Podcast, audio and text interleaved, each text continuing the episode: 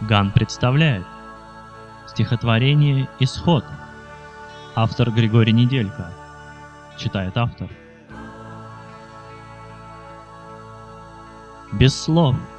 Какие слова могу я сказать, если в них нет ни жизни, ни смеха, ни зла? Без добра. Пытаясь быть добрым, я часто могу осуждать кого-то на смерть. Без смысла. Зачем нужен смысл? Ведь там, где мы есть, настолько темно, что темные мысли в темных сознаниях на темной материи первых минут от создания мира. Без меня здесь мне не место. Прощайте, но я буду помнить. Без вас. Дай же мне влаги, я гибну от зноя. Верни мне любовь. Не время для распрей. Последняя просьба, последняя воля. Увидеть тебя — узнать тайну мира.